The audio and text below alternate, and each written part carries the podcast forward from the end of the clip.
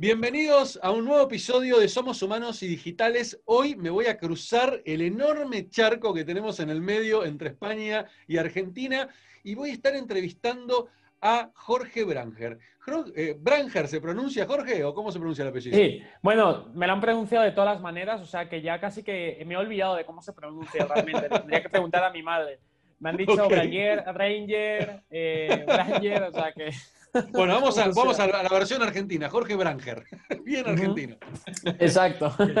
Este, bueno, Jorge es el fundador de Fluence, una, una, compañía especializada en todo lo que tiene que ver con influencers en, en las redes sociales es un centennial, ya lo van a ver ahora cuando lo ponga en cámara, tiene apenas 23 años, con lo cual me parece interesantísimo poder conversar con él. Tenemos 21 años de diferencia en el medio, este, así que va a haber mucho para conversar. Así que nada, gracias de nuevo por estar acá, por, por ver los programas semana a semana. Recuerden seguirme en arroba en todas las redes y bienvenido Jorge a Somos Humanos y Digitales.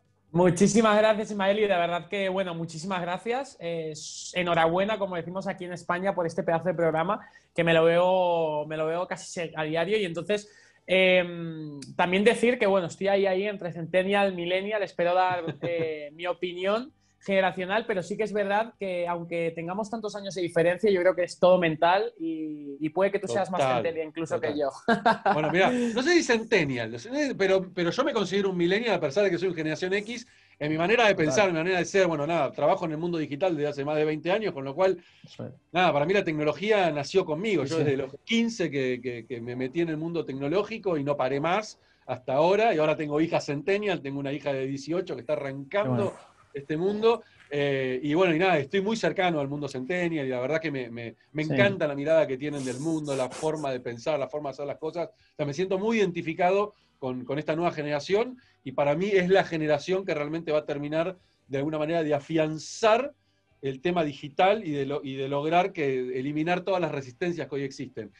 Pero antes de entrar en todos estos temas que van a ser súper interesantes, me encantaría, Jorge, que te presentes vos, que, cuente, que le cuentes a la gente qué haces, por qué llegaste a este mundo, cómo lograste convertirte en un influencer también en el mundo digital. Y, te doy la palabra a vos. Genial, pues muchísimas gracias otra vez. Y nada, soy Jorge Branger, soy un joven emprendedor, marketero, me apasiona el marketing. Eh, yo considero que en realidad más que el marketing lo que me apasiona es la atención de la gente y por eso me encanta el marketing, porque al final lo que busca es la atención. Yo, yo me di cuenta de esto hace ya eh, un par de años y desde entonces pues me he dedicado a todo lo que es el marketing digital, redes sociales y me he especializado en el marketing de influencers. Básicamente tengo dos empresas dedicadas al influencer marketing y lo que hacemos es que eh, trabajamos con influencers que son creadores de contenidos con miles de millones de seguidores en Instagram, YouTube, eh, ahora TikTok, LinkedIn incluso a veces. y, y, nada, los juntamos con, con marcas, hacemos campañas, acciones tácticas en redes sociales y la verdad que nos va bastante guay.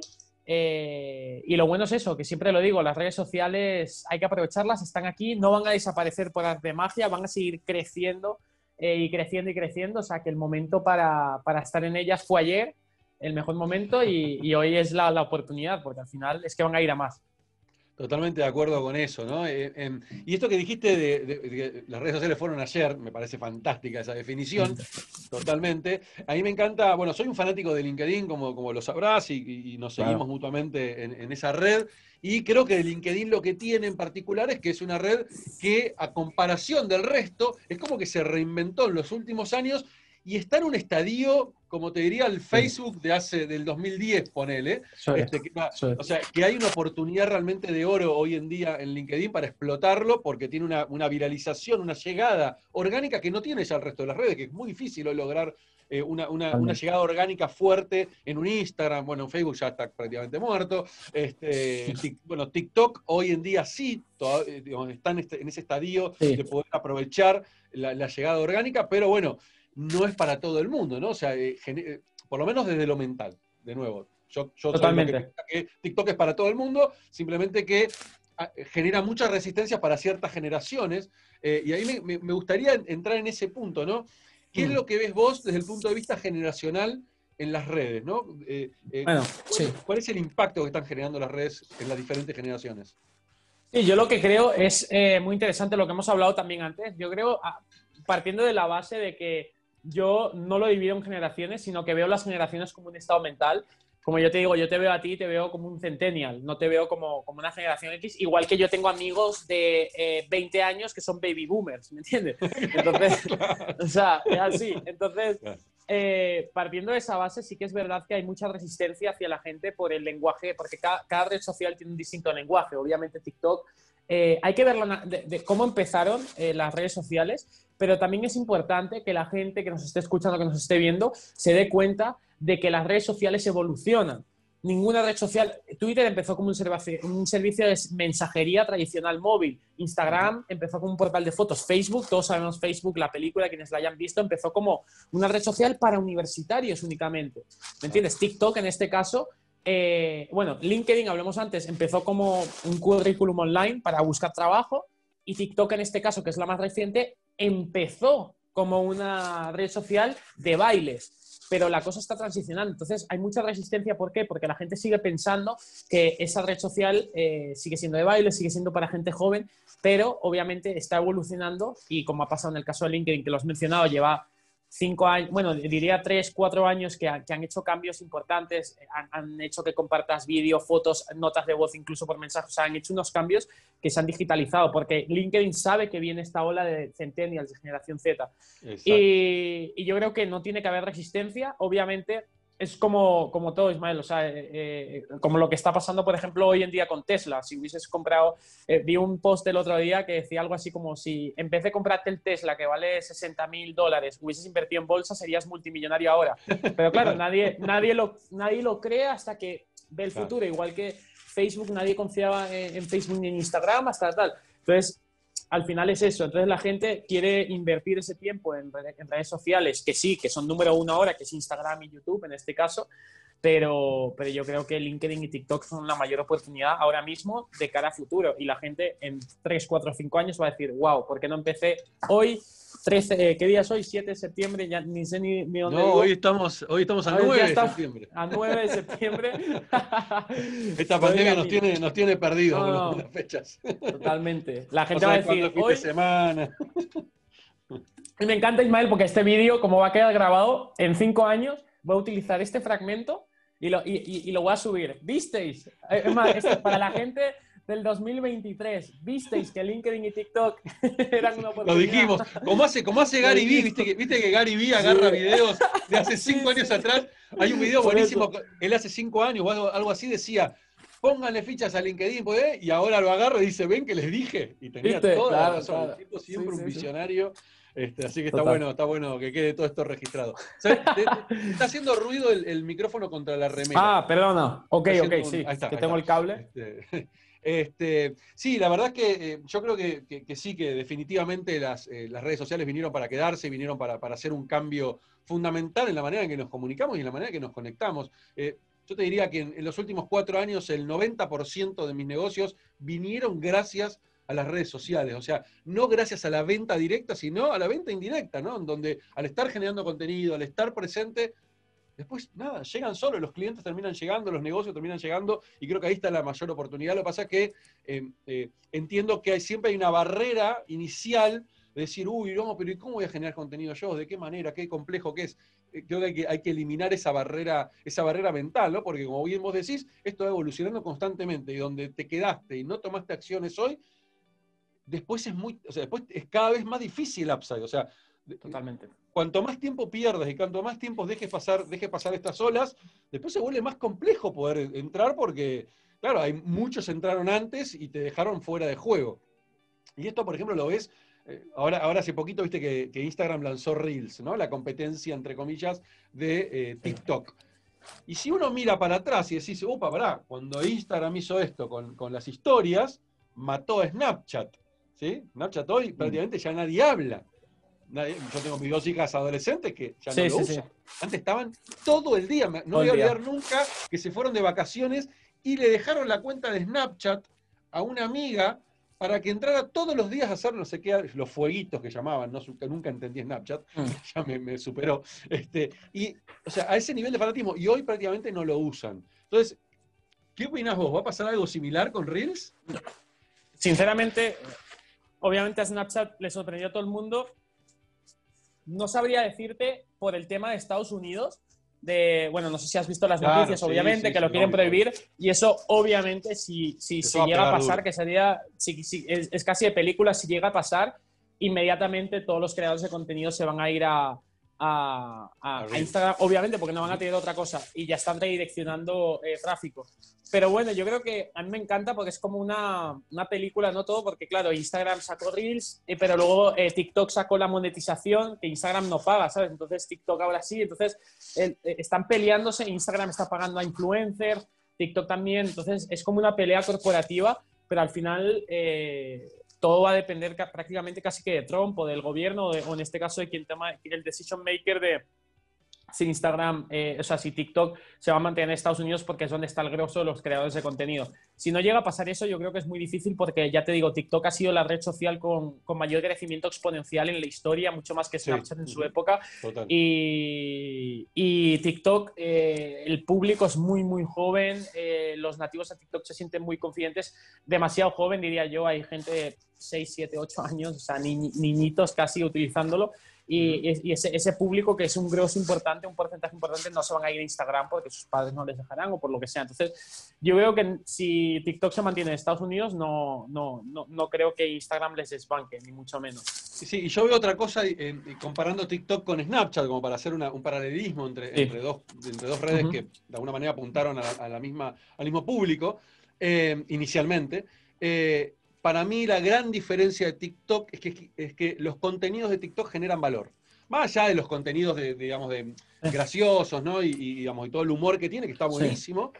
Hay mucho contenido de muchísimo valor en TikTok que yo no llegué a ver nunca en Snapchat. Mira que lo intenté bastante, usé bastante Snapchat para poder comprenderlo. No, no para generar contenido, sino para consumirlo y poder comprenderlo. Y nunca vi realmente valor real en los contenidos de, Snapchat, cosa que sí estoy viendo en TikTok. O sea, hay un nivel de producción de contenidos que realmente están buenísimos eh, y que terminan aportando algo. O sea, no es solamente, ok, listo, entro a ver eh, las bromas o entro a ver este, gente haciendo No, tiene mucho más que eso y ahí está, para mí está la clave, ¿no?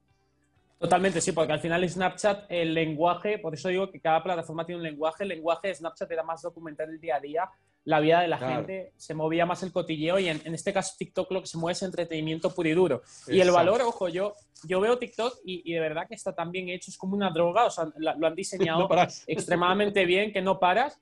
Y, es lo que te digo, puede que no haya valor directo para nosotros emprendedores, pero para mí por lo menos que consumo YouTube y LinkedIn muchísimo, a veces me veo mi TikTok y para mí el valor que aporta TikTok es un momento de desconexión, de reírme, de entretenimiento. Entonces, eso también, y, y la verdad que, que, es brutal. Obviamente yo también, porque me encanta, veo la creatividad de los niños y, y, veo ya de qué manera puedo hacer algo maquillarlo y transformarlo en LinkedIn ¿no? con, con un lenguaje más corporativo. Entonces también saco ideas, pero yo creo que TikTok lo ha hecho fenomenal, es la plataforma que mejor lo ha hecho en los últimos años, prácticamente es casi ese, o sea, es, una locura, tú ves los datos y es una locura lo de TikTok. Sí, sí, es, por eso te digo que es muy difícil. Igual que Instagram ya intentó con IGTV competir contra YouTube y no pudo, obviamente. No pudo, Yo creo que lo de Reels va a ser un poco más o menos lo mismo. Lo que pasa es que si cierran TikTok en Estados Unidos, obviamente Reels está ahí para. Claro, esa sería la, variable, la variable que realmente podría ser una, una diferencia enorme para, para Instagram, sí, concuerdo. Aunque bueno, ahora con esto de que por ahí, si, si sucede eso, pero lo termina comprando el, negocio Microsoft, sí. Microsoft o alguna de las que está dando vuelta, bueno, ahí podría quizás este, no ser tan fuerte el impacto, o directamente que no haya ningún tipo de impacto, este, si, si Trump lo prohíbe igualmente eh, en este caso. Eh, ahora, recién hablaste de, hablaste de LinkedIn y a mí me, a mí me, me por un lado, a ver, claramente LinkedIn eh, eh, todavía está muy, eh, muy en los inicios y le faltan herramientas para terminar de afianzarse en, tu generación, ¿no? en la generación de Centennial, pero que es la generación que en este momento está entrando a trabajar en todas las compañías, con lo cual cada vez más se está empezando a usar LinkedIn y a mí, a mí me da la sensación de que con las herramientas actuales de LinkedIn no está siendo atractivo desde el punto de vista de la generación de contenidos para un centennial, ¿no? Y por eso uno no ve tanto contenido de centennials, o por lo menos yo no termino de, mm. verlo, excepto casos muy puntuales. Pero creo que va hacia allá definitivamente, ahora van, a implementar en cualquier momento las historias, o sea, eh, están, están, avanzando ese camino. ¿Cómo lo ves vos? y, por, qué ves, por, qué vos ves que en tu caso sí tuviste, tuviste buen éxito, tenés buen éxito en LinkedIn, este, comparado con otros centenias que le ha costado o no, o no le encuentran la vuelta? Sí. El tema de LinkedIn, que ya, aparte tengo muy buena relación con los de LinkedIn aquí Iberia, eh, pues sí entrevisté al, al, al country manager. cuidado con el micrófono que no se te escucha la voz por momentos. Ah, de por sí entrevisté al country manager aquí, o sea, tengo muy buena relación con los LinkedIn y lo he hablado. Y yo creo que lo que, sinceramente, aquí eh, no es lo que me han dicho, pero es lo que creo, lo están haciendo muy poco a poco, porque obviamente la base de usuarios de LinkedIn, como, como bien dices, es, eh, es el, el, grosso de momento, aunque, aunque está creciendo gracias a esa generación centennial, millennial que, se está, que está entrando en la vida laboral, el grosso del público que hay a día de hoy es muy baby boomer, digamos, eh, X, y al final, eh, vamos, van de la, o sea, las dos preguntas que me han hecho van totalmente de la mano. ¿Por qué he tenido éxito? Porque mis publicaciones han sido muy controversiales en ese sentido y se han viralizado muy bien. ¿Por qué? Porque no, hay, no hay un equilibrio. La gente que me da amor, por así decirlo, suelen ser incluso jóvenes, marqueteros, etc.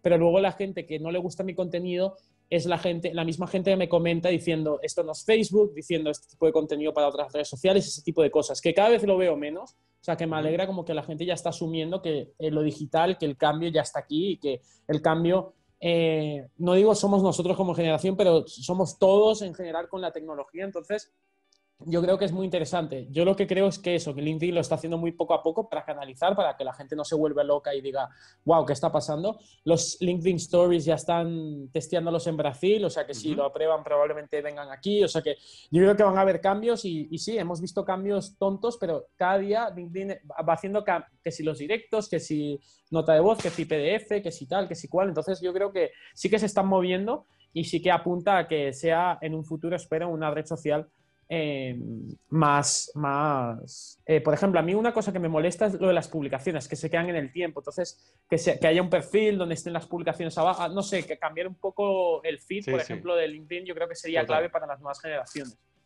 Sí, sí, sí. Bueno, a ver, LinkedIn históricamente siempre como que vino, eh, siempre estuvo atrás de, los cambios, ¿no? ¿no? Nunca estuvo, nunca fue nunca fue innovador o nunca fue eh, el, que marcó la tendencia, siempre vino de atrás. Creo que tiene cierta lógica por esto que bien decís, que su gran público era Baby Boomer y, X, y ahora lo están, lo están de a poquito yendo, hacia otro camino y me parece fantástico.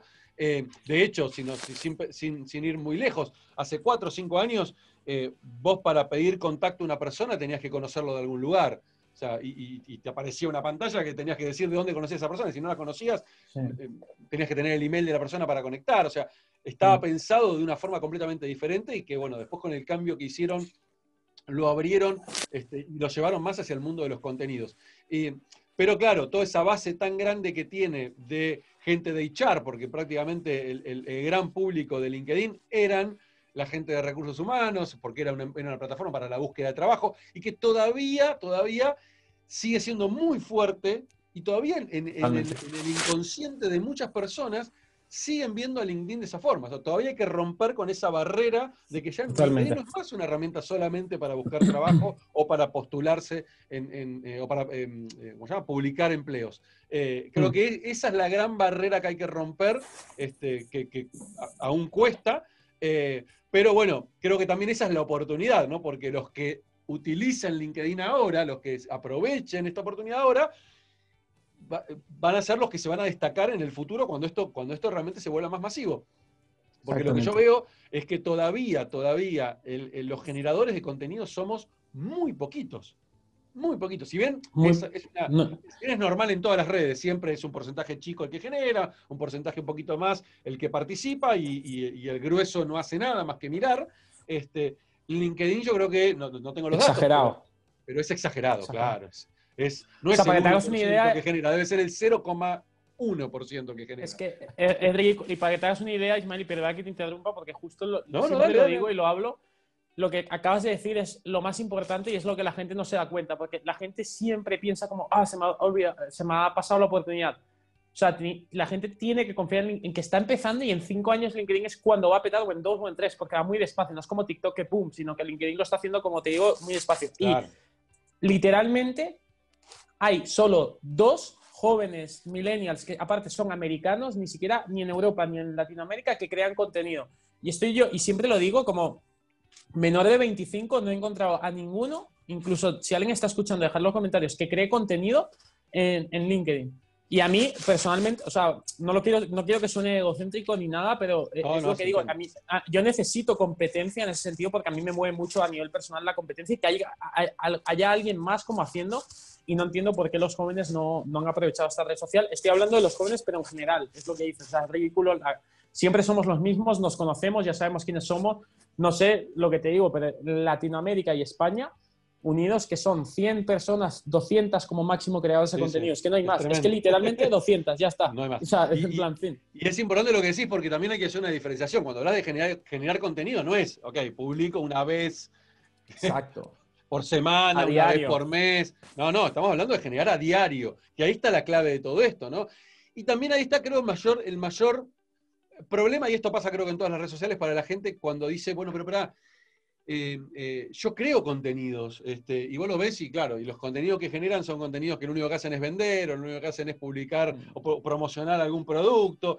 Y cuando uno habla de generar contenido, es otra cosa, es cómo me conecto con mi audiencia, cómo genero que participen. No es publicar el, webinar que vas a hacer la semana que viene. Eso, cuando hablamos de generar contenido, sí, cada tanto mete el webinar, cada tanto mete algún post de venta, pero en el medio tiene que después tenés que contar historias, tenés que contar, hablar de vos y tenés que estar todos los días generando contenido que conecte con la gente y tener paciencia, porque yo creo que ahí está el, el, si uno, uno, mira las curvas de las personas que arrancan haciendo contenido y por ahí duran un mes, duran dos semanas y después caen. ¿Por qué? Porque no ven resultados y se frustran.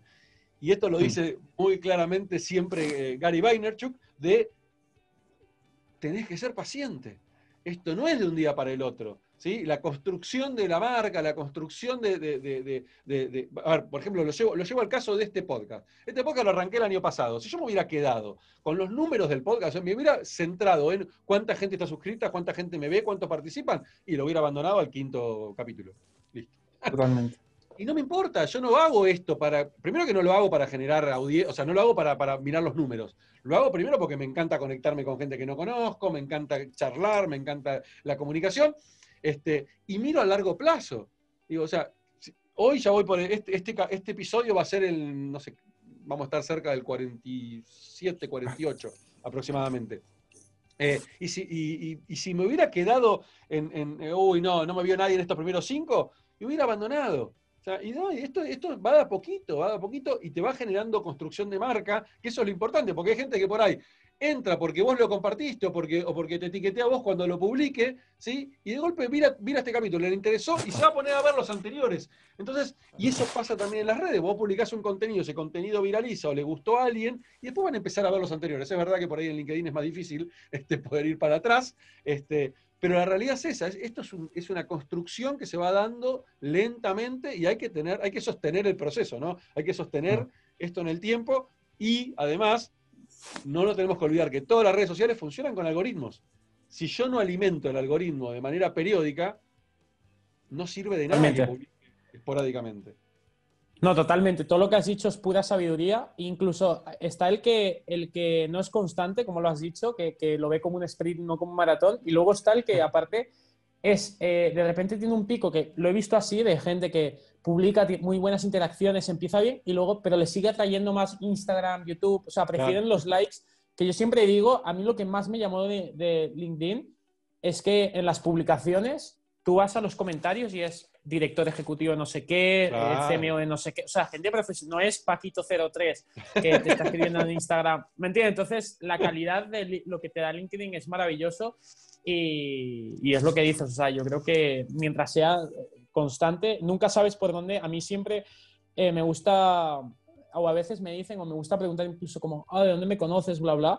Y, de las cosas más, o sea, una publicación que a lo mejor vistes, yo que sé, que tiene 25 recomendaciones, pues a lo mejor esa, esa publicación es la que afectó a tal. O yo he hecho directos eh, que, que, que, que, han tenido 19 personas, pero luego te escribe, oye, te quiero contratar. O sea, con que una persona te compre, porque la gente se fija en 100.000, 200.000, va por eso, pero es que da igual que hayan 19 personas conectadas o que nos estén viendo 200, mientras haya una que, que sea, que sea el target y que, le interesó.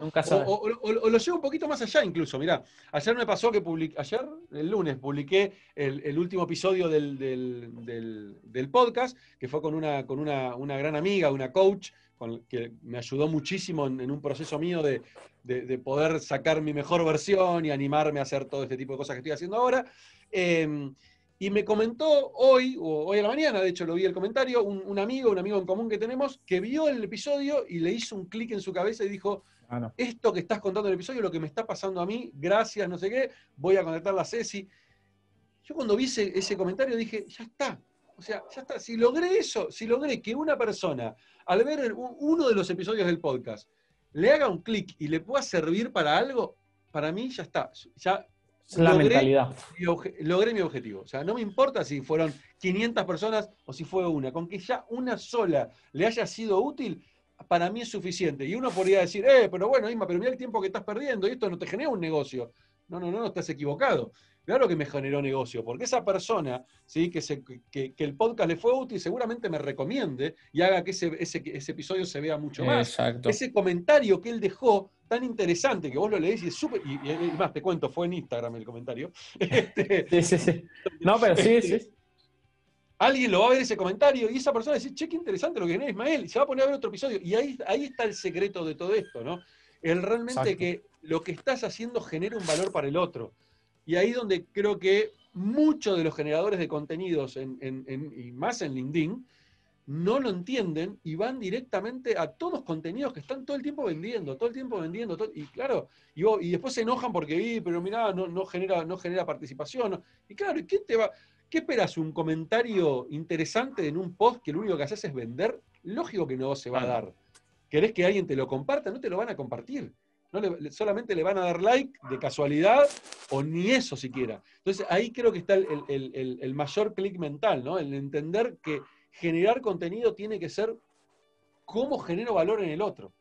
Hoy la venta directa y más en LinkedIn no va más. Eh, y, bueno, en realidad en todas las redes sociales, ¿no? Este, pero creo que ese es el mayor chip que tenemos que, poder cambiar y que creo que tu generación en particular, más que los millennials todavía, lo tienen clarísimo porque todo lo que hacen en las redes sociales es generar valor, es generar contenido de valor, generar conexión con las personas este, y no tienen el chip de, no, acá estoy para vender, esto es mi herramienta de ventas. Exactamente, sí, no, totalmente. Eso es eh, algo, lo que, lo que has dicho, o sea, súper positivo a nivel... A nivel, ¿Me escuchas? ¿Se ha cortado sí, sí, sí, se, se, te fue un segundo el video. Ahí de nuevo. Perdona, que estoy. Eh, eh, sí, o sea, básicamente lo que tiene muy claro esta generación es lo que te digo, como somos nativos digitales y hemos nacido con, un móvil desde que somos prácticamente pequeños, controlamos y entendemos muy bien eh, todo lo que está pasando. Y por eso digo que da igual eh, la edad que tengas, pero si quieres crear contenido, o sea, el cambio ya está, o sea, e, es, lo que te digo, o sea, ya, ya, ya, ya lo digital, TikTok, o sea, hay que empezar, el primer paso es aceptar que el cambio ya está y que va a ir a más y que no va a parar, las redes sociales no van a desaparecer.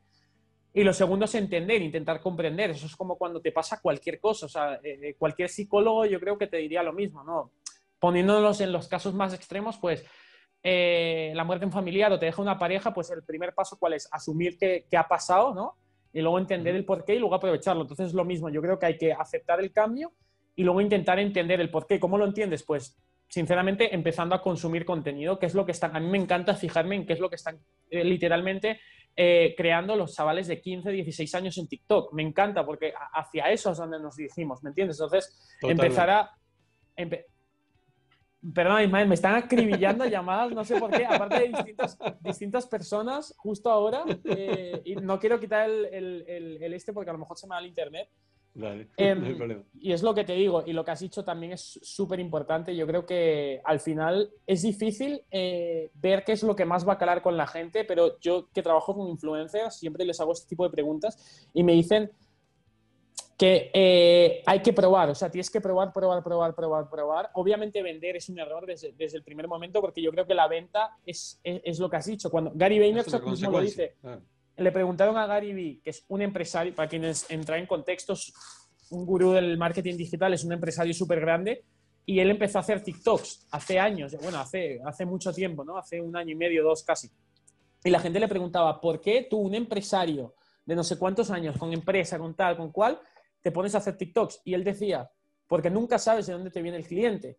y su idea y su planteamiento fue que una niña viese su publicación en TikTok, que esa niña le fuese a su padre, oye papi, conoces a no sé quién, a lo mejor te gusta, y que, y que cuando su hija se lo enseñe, eh, eh, su padre ya lo hubiese seguido en LinkedIn o en Instagram, ya supiese quién es, y, y ahí es cuando haces clic y ahí es cuando dices, le tengo que contratar para mis servicios de marketing. O sea, su planteamiento es tan estratégico, pero y, parece como que Inception, ¿no? Un poco que parece que es eh, ficción, pero es verdad, y tú mismo lo acabas de dar el ejemplo. Un comentario de Instagram que luego no sé qué, y a mí me han pasado cosas así. Te vi en un directo de no sé quién, luego a través de Instagram me fijé, te vi en LinkedIn, me acordé, ¿sabes? Movidas que se te van de las manos, pero que pasan y consigues clientes. Entonces nunca sabes de dónde te viene. Y, ya para finalizar, es eso, todo el mundo tiene algo que aportar, todo el mundo puede, sabe de algo más que alguien, ya sea por vivencias, lo te he dicho, si has tenido la pérdida de un familiar tal, puedes ayudar a gente que, le está, que está pasando por el mismo proceso. Eh, si te dedicas a marketing, recursos humanos, finanzas, puedes aportar y enseñar ese tipo de cosas. Entonces todo el mundo tiene algo que aportar, da igual lo que sea. Eh, y estás siendo egoísta si no creas contenido y no ayudas a las personas. Me encantó. no, pero más Estás guardando ese conocimiento para vos y no, tiene que ser claro, que, democratizar el conocimiento. Totalmente de acuerdo. 100% de acuerdo con eso. Eh, Jorge, te quiero sacar ahora del tema un segundo para, para, ir con, con, con, los dos, las dos preguntas finales o los dos temas finales para, para cerrar la, la, entrevista. Y algo que me recontra interesa saber y más por, por, tu edad y, tu perfil, es, eh, que, es algo que, estoy viendo bastante en, la generación eh, centennial, que es, eh, ¿qué te llevó a emprender? O sea, ¿vos trabajaste en algún momento en, alguna, en alguna compañía o directamente arrancaste tu vida como emprendedor? Primero, sí. y, o sea, para que te hagas una idea, la empresa la empecé, todos mis socios sí que es verdad que son mayores, tenido la suerte, o sea, 27, 28, 29 años. Entonces, siempre he sido el pequeño y la empresa la empecé cuando estaba en la universidad. Y luego sí que es verdad que estuve cuatro meses de prácticas en otra empresa, pero mientras llevaba mi negocio, o sea que en realidad nunca he, nunca he trabajado por alguien a nivel full time. Eh, lo que me llevó a emprender fue un susto de la vida. Ya te digo, yo antes, o sea, mi historia es un poco larga, pero básicamente muy resumida. Yo antes, aquí en Madrid, eh, España es un sitio súper fiestero para que la gente nos asuste y ponernos en contexto. Eh, la, cultura es muy de fiesta, de discotecas, de, ese tipo de cosas. Y yo, eh, desde los 15 hasta los 18, 19, me dediqué al mundo de la noche. eran relaciones públicas de discotecas, o sea, llevaba gente para que fuesen las discotecas, empecé a organizar eventos, capeas, de por sí mi cumpleaños de 18 lo hicimos en una finca con 400 personas, hay un vídeo en YouTube, es una auténtica locura. O sea, tenía como ese tipo, ese estilo de vida. ¿Qué pasa? Que ese estilo de vida es muy tóxico. Bebía alcohol, o sea, salía de fiesta de miércoles a domingo. Durante eh, dos, tres años estuve haciéndolo. Eh, comía en la calle, fatal. Fumaba muchísimo, dos, tres cajetillas al día. O sea, unos hábitos que obviamente yo no me daba cuenta, pero el cuerpo es una máquina. Entonces, ¿qué pasa? Que, que me dio un susto en un, en, un, en un evento donde me dio un ataque de pánico. Ese ataque de pánico desencadenó un cuadro de ansiedad eh, tuve que dejar de por sí la universidad temporalmente y, básicamente, en resumen, bueno, sentí una cosa que se llama la despersonalización, que es como que no sabes quién eres. Tenía que ver mi cédula de identidad para ver quién, quién era, ¿no? Eh, movidas súper raras, súper turbias. Luego, obviamente, yo, yo pensaba que me estaba volviendo loco, luego ya entendí todo lo que me estaba pasando, de la ansiedad, de la despersonalización. Cuando le vas poniendo nombre, todo va teniendo más sentido. Pero en ese momento me asusté muchísimo. Eh, fui a un psiquiatra, en plan, mi madre súper preocupada, me ayudó muchísimo el proceso y me dijeron, tienes que meterte pastillas, no Xanax, antidepresivos, y menos mal que me había visto un documental en Netflix que decía que eso era fatal. ¿Y qué hice? dije, vale, no voy a ir por esta vía, entonces esto lo tengo que solucionar yo. Y hay dos opciones, o me hundo más, pero ya había tocado fondo, o sea que no había más que un hundirse, o voy para arriba y empecé a documentarme, empecé a leer libros, empecé, me volví vegetariano, obviamente dejé de ir a fiesta, empecé a hacer ejercicio todos los días. Entonces, mi, mi, vida dio una vuelta y durante ese proceso de, de cambio, digamos, eh, descubrí, eh, digamos, el emprendimiento, descubrí el influencer marketing, descubrí todas estas cosas y a partir de ese momento ya no, no he mirado para atrás. ¡Wow! No me imaginaba, no me, no me lo esperaba, ¿eh? Me sorprendiste. Muy bueno, muy, bueno. Y vos sabés que me, me, encanta lo que estás contando porque uno tiene la idea, ¿viste? De que las personas cuando llegan a momentos de depresión o momentos de, eh, ataques de pánico, es algo que le pasa a gente grande, ¿viste? No sé por qué uno tiene esa idea de que esto le pasa cuando, claro, después de tanta, y la vida me fue llevando, y no, esto puede pasarle tranquilamente a un chico 17, de edad, 17, y de hecho, creo que en los últimos años hay un crecimiento muy grande de problemas de depresión, de problemas de ansiedad en jóvenes. Cada vez que hablo de la ansiedad, tengo como, ahora mismo, a día de hoy, tengo como cuatro o cinco colegas que, están eh, pasando por ansiedad. Eh, yo creo que las redes sociales, todo, todo, el estrés, bueno, obviamente la pandemia, hay muchos factores, pero, pero sí, y son procesos, sinceramente yo los veo como parte del crecimiento. O sea, yo menos mal que me, es lo mejor y lo peor que me ha pasado en la vida, pero lo agradezco al 100% y por sí, gracias a eso, he podido diliar con, con cosas, por ejemplo, eh, en 2018 uno o dos años más tarde, después de eso, ya tenía la empresa todo, eh, falleció mi padre en un accidente de coche, o sea, de un día para otro. Y, gracias a mi aprendizaje en ese momento de ansiedad pude lidiar con eso y, de por sí ese, ese, suceso fue el que me, me dijo lo mismo. O sea, yo siempre, es como que te haces la pregunta, vale, hay dos opciones, en plan, o vas a depresión, más ansiedad tal, o lo canalizas, lo utilizas como gasolina y creces. Y en ese caso yo lo que hice fue eso, lo utilicé como gasolina y cuando falleció mi padre me volví adicto al éxito. O sea, literalmente fue como que me dio toda mi rabia, todo el sufrimiento, lo, lo, metí en la empresa y en el éxito. Mi novia cuando me dejó de tres años, lo mismo, en plan, inmediatamente, suena súper frío, pero, me dejó por teléfono, tal, me quedé así y dije, pum, voy a aprovechar esto como esto perspectiva. Entonces, cada cosa mala que, que me pasa, eh, es como que pasa por mi cuerpo uh, y, lo escupo y, trabajo y, crezco. Entonces, y yo creo que es importante, o sea, suena muy frío, pero yo creo que la gente, eh, no le deseo que le pase a nadie eso, pero yo creo que es necesario casi, o sea, sinceramente, para crecer, para... Eh, todo el mundo que habla, a mí me encanta descubrir gente y todas las historias, estoy seguro también, eh, todo el mundo que ha llegado al éxito ha, vivido un momento de estos de, ya sea que te deje el novio, la novia, ya sea que se muera una mascota, o sea, cualquier tonte, que te, la lo que sea, pero hay un momento en el que te cambia. Sí, totalmente, totalmente. Bueno, en otros episodios he contado un poco mi historia también de mis momentos así de crisis grandes. mi mayor crisis más cercana fue a los 40, la famosa crisis de los 40, donde me separé, bueno, nada, este, hice, mi vida fue un cambio rotundo y obviamente, y todos esos cambios fuertes eh, eh, impactan, ¿no? Impactan mentalmente, impactan en el cuerpo, en mis sentidos. También terminé con, una crisis muy fuerte de ansiedad, este, terminé yendo, en mi caso sí, fui al psiquiatra y terminé tomando pastillas, este, y, pero me, bueno, me fue, me fue muy útil en ese momento. Eh, pero, pero me encanta lo que estás contando, Jorge, porque me parece fundamental, fundamental que la gente eh, empiece a, tomar este tipo de cosas como naturales, ¿no? O sea, somos seres humanos y por naturaleza somos seres emocionales. Y no podemos correr las emociones como, ah, esto no pasa nada. No, no, son importantes, hay que darle lugar.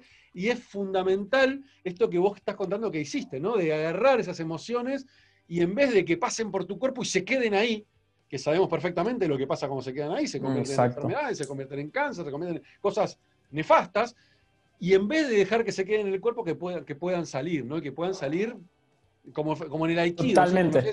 ¿Conoces, algo del Aikido? El Aikido lo que hace es, es un arte marcial que lo que hace es utilizar la energía del otro para potenciarse, ¿no? Ah, sí, sí, sí, sí. En vez de quedar, si viene un golpe, en vez de yo defenderme del golpe, no, utilizo ese golpe para esa energía que trae el otro devolverla. Exacto. Y esto es eso, ¿no? Esa energía que trajo esa mala situación que estás viviendo, reutilizarla y reencauzarla para otro lado. Y es fundamental.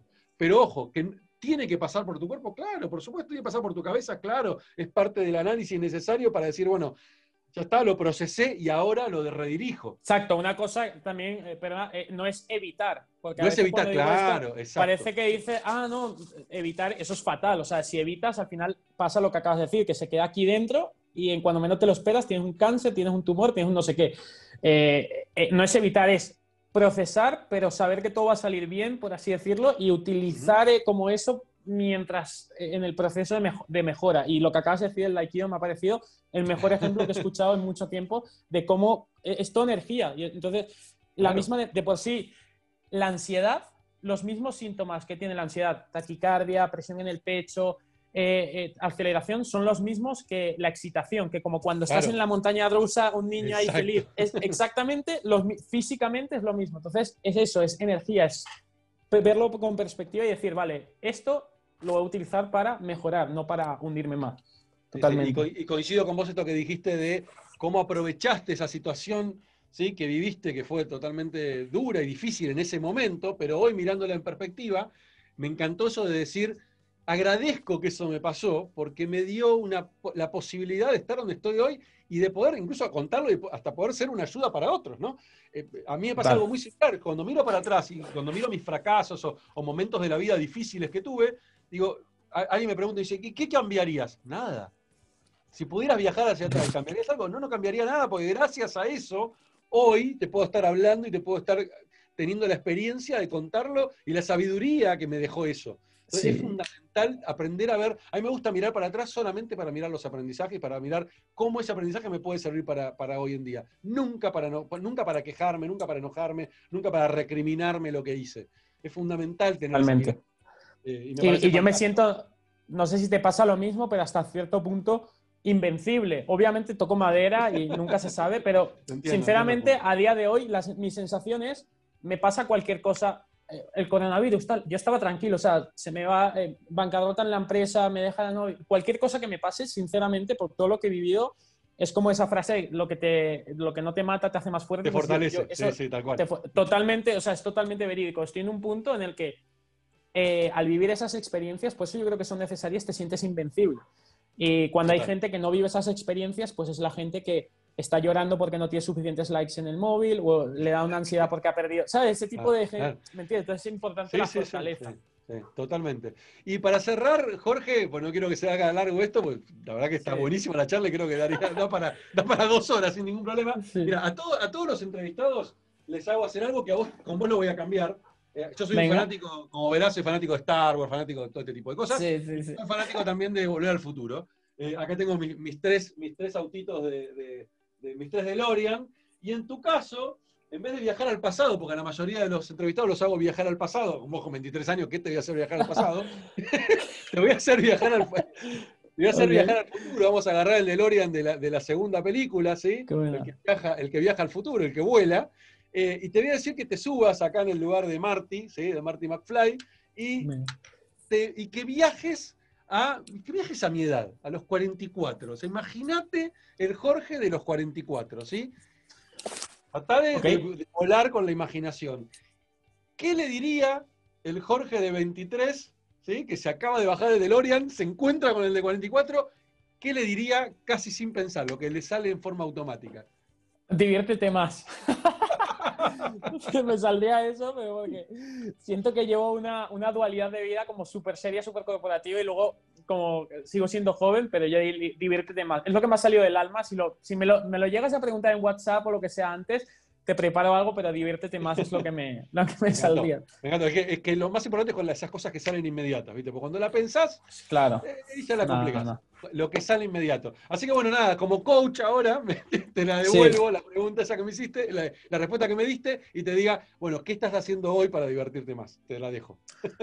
Totalmente. Eso es bueno para, para analizar. La, la verdad que sí, debería de Qué bueno. O sea, la, buena, noticia es esa, tenés veintipico de años por delante para, prepararte y para que cuando te encuentres con el de 44, cuando seas el de 44, no tengas que decirte diviértete más.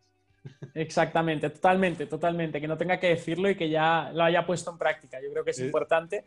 Y nada, jo, me parece que estoy viendo el futuro en realidad lo estoy viajando contigo porque siento que eres mi versión eh, argentina. Vamos con la misma camiseta negra, nos gusta Star Wars, digital, todo, me encanta. O sea, siento que misma mentalidad, entonces yo creo que ya quiero ser como tú. ser como Ismael. Ya está. Yo, voy a viajar al pasado y le voy a decir, Ismael, mirate pibe y aprende de él. sí, exacto. Jorge, te agradezco un montón, me encantó la charla, súper dinámica. Bueno, me la imaginé que iba a ser de esta manera, así que estoy más que feliz de, la conversación. Y bueno, espero que le sirva a un montón de gente al, escucharte y a ver lo que, lo que charlamos este, y que abra cabezas, ¿no? Y que pueda ayudar a expandir la mente. Eso es lo más importante. Con que le sirva a una persona ya hemos hecho un buen trabajo. Así que Totalmente, totalmente. Muchísimas gracias, de verdad. Muchísimas gracias, de verdad. Y, y, ya repetiremos una dentro de, dentro de 21 años más. Volvemos a hacer otro directo. a ver, Totalmente. Yo voy a, estar, voy a estar muy canoso seguramente y más arrugado, pero, pero con este dinamismo de siempre. bueno. Muchísimas gracias, crack. Igualmente. Chao, chao. Chao, chao.